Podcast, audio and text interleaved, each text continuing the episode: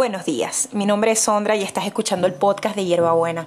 Hoy vamos a hablar sobre algunas diferencias entre hierbas y especias. No es lo mismo una hierba que una especia, aunque ambas han sido consideradas desde tiempos antiguos verdaderos tesoros en medicina natural, cosmética y culinaria, se usan con diferentes propósitos, pero muchas veces estos términos se confunden.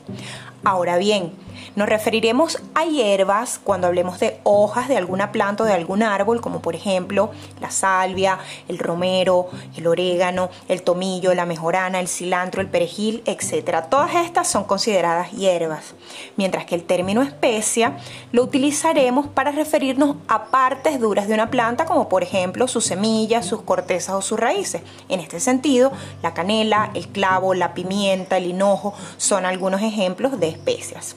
Las hierbas suelen darse mejor en climas fríos y secos, mientras que la mayoría de las especies son nativas de regiones tropicales. Por otro lado, las hierbas suelen ser mucho más baratas que las especias debido a su mecanismo de producción. Mientras que las hierbas pueden ser cultivadas en cualquier jardín y requieren de muchos menos cuidados, las especias necesitan de mayores cuidados y de labores de procesamiento posteriores un poco más complejas. Tal era el cuidado de estas últimas, es decir, de las especias, que en la antigüedad se llegaron a usar como monedas de cambio por su símbolo de valor tan preciado.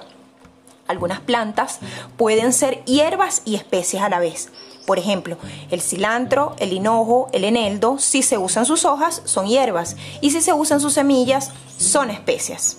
Gracias por llegar hasta acá. Si te gustó, compártelo. Hasta la próxima.